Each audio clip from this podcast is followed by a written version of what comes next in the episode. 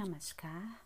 Leitura do livro Feche os olhos e abra sua mente. Introdução à meditação espiritual. Dada Nabanilananda, editora Ananda Marga. Capítulo 5. Subtítulo: Sânscrito, o idioma dos mantras. À medida que as investigações de antigos yogis os levaram para os mais sutis e profundos reinos da mente, eles intuitivamente perceberam os sons internos e os seus significados. O campo da linguagem, que é a raiz dos processos do pensamento humano. Não só descobriram que a linguagem é o fator essencial, o qual determina como percebemos o mundo, mas também que Cada um dos 50 vritis controlados pelos diferentes chakras tem um som correspondente.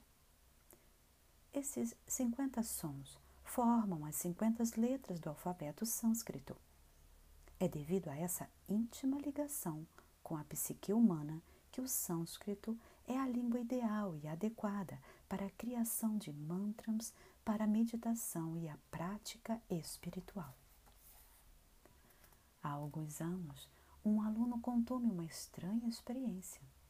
Disse que, quando se sentava para a meditação, não tinha que repetir o mantra, pois notava que ouvia o som do mantra do fundo da mente.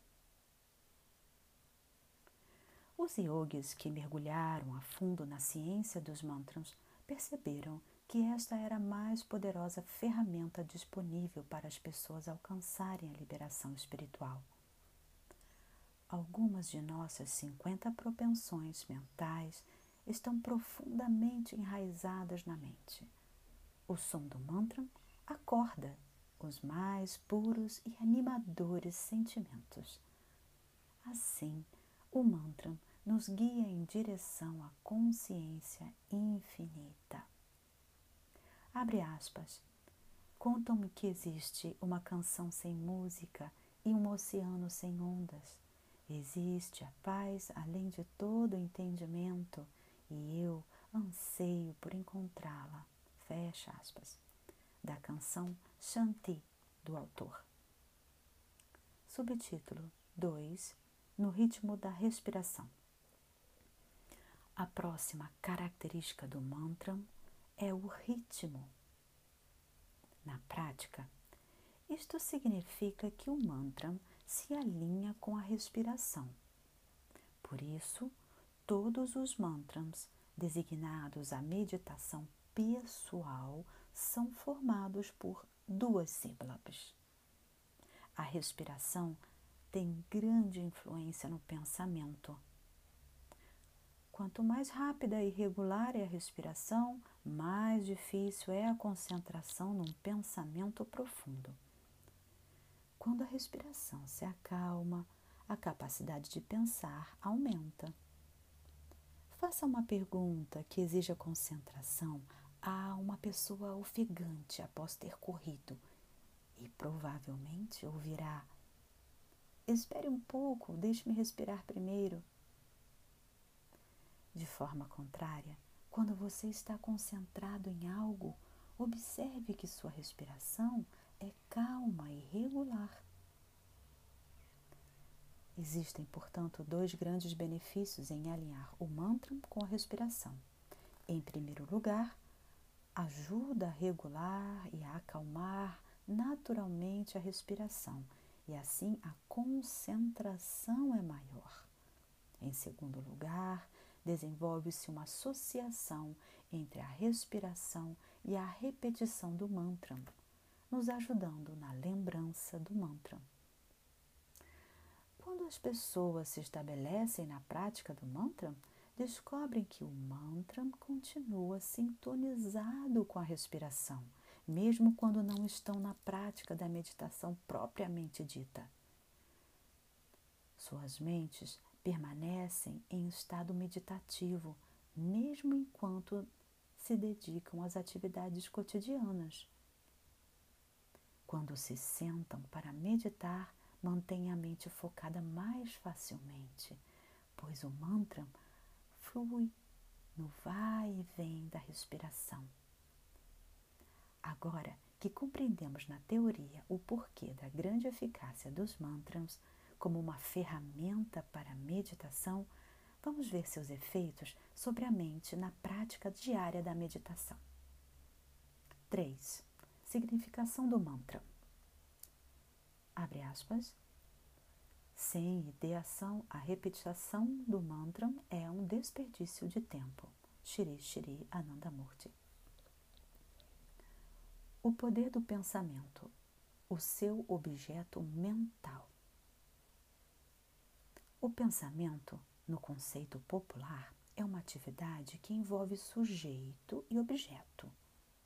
Podemos ir um pouquinho além, fazendo a distinção entre o objeto mental, a imagem retida na mente de algo externo, e o objeto em si, lembrando que Conceitos como riqueza e boa saúde são também objetos mentais. Aquilo que é o nosso objeto mental, um carro novo, um nome estampado em revistas, podem ainda não existir na realidade.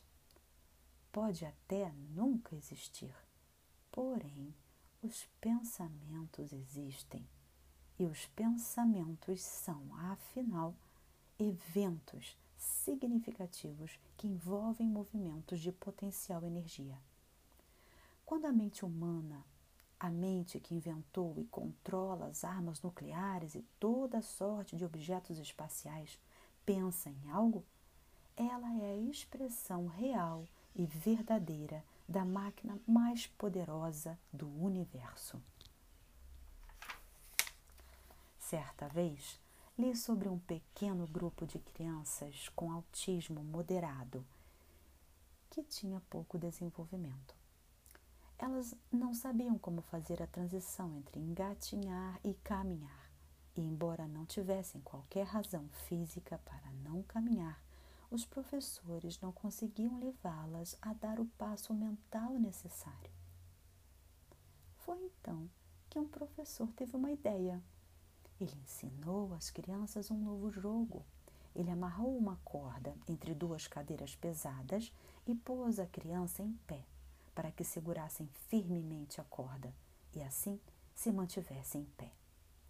Elas conseguiam permanecer em pé quando seguravam a corda. Então, ele ensinou as crianças a darem alguns passos com o apoio da corda.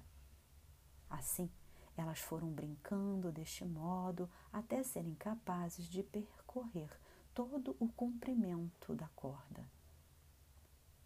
Todos os dias, o professor substituía a corda por uma mais fina, até chegar a um barbante e, finalmente, um fio de algodão. As crianças, sem perceber, deixaram de segurar o fio derradeiro e começaram a andar fim, o professor cortou o fio do algodão e as crianças passaram a andar segurando apenas pedaços de fios. As crianças conseguiram caminhar porque acreditaram que conseguiram tal feito. Abre aspas. Se pensar que vai conseguir, você consegue. Se pensar que vai falhar, você falha. De qualquer modo, estará certo. Para Mahamsa Yogananda.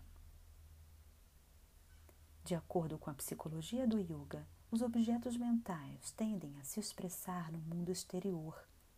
Aquilo que pensamos fatalmente acontece. Esta ideia não é exclusiva do yoga, nem mesmo uma nova descoberta. A magia tribal se baseia no mesmo princípio. Grupos de caçadores envolvidos em rituais imaginavam uma caçada de sucesso antes de partirem para a caçada propriamente dita. Xamã pintava as paredes das cavernas com as imagens da presa a ser morta, acreditando que, se visualizasse a matança, ela se tornaria real. Há uma grande semelhança dessas técnicas com o treinamento atual de desportistas, em que os treinadores aconselham os atletas a visualizarem o sucesso, vencer, saltar mais alto, chutar com força, correr mais rápido. Atualmente, não há como negar os efeitos significativos que a atitude mental positiva pode ter em nossa vida, ou ao contrário, efeitos trágicos se forem pensamentos negativos. Se pensamos em ser felizes, saudáveis e bem-sucedidos, tendemos a ser felizes, saudáveis e bem-sucedidos. O contrário também acontece. Próximo, próximo subtítulo: O poder do pensamento positivo. Obrigada.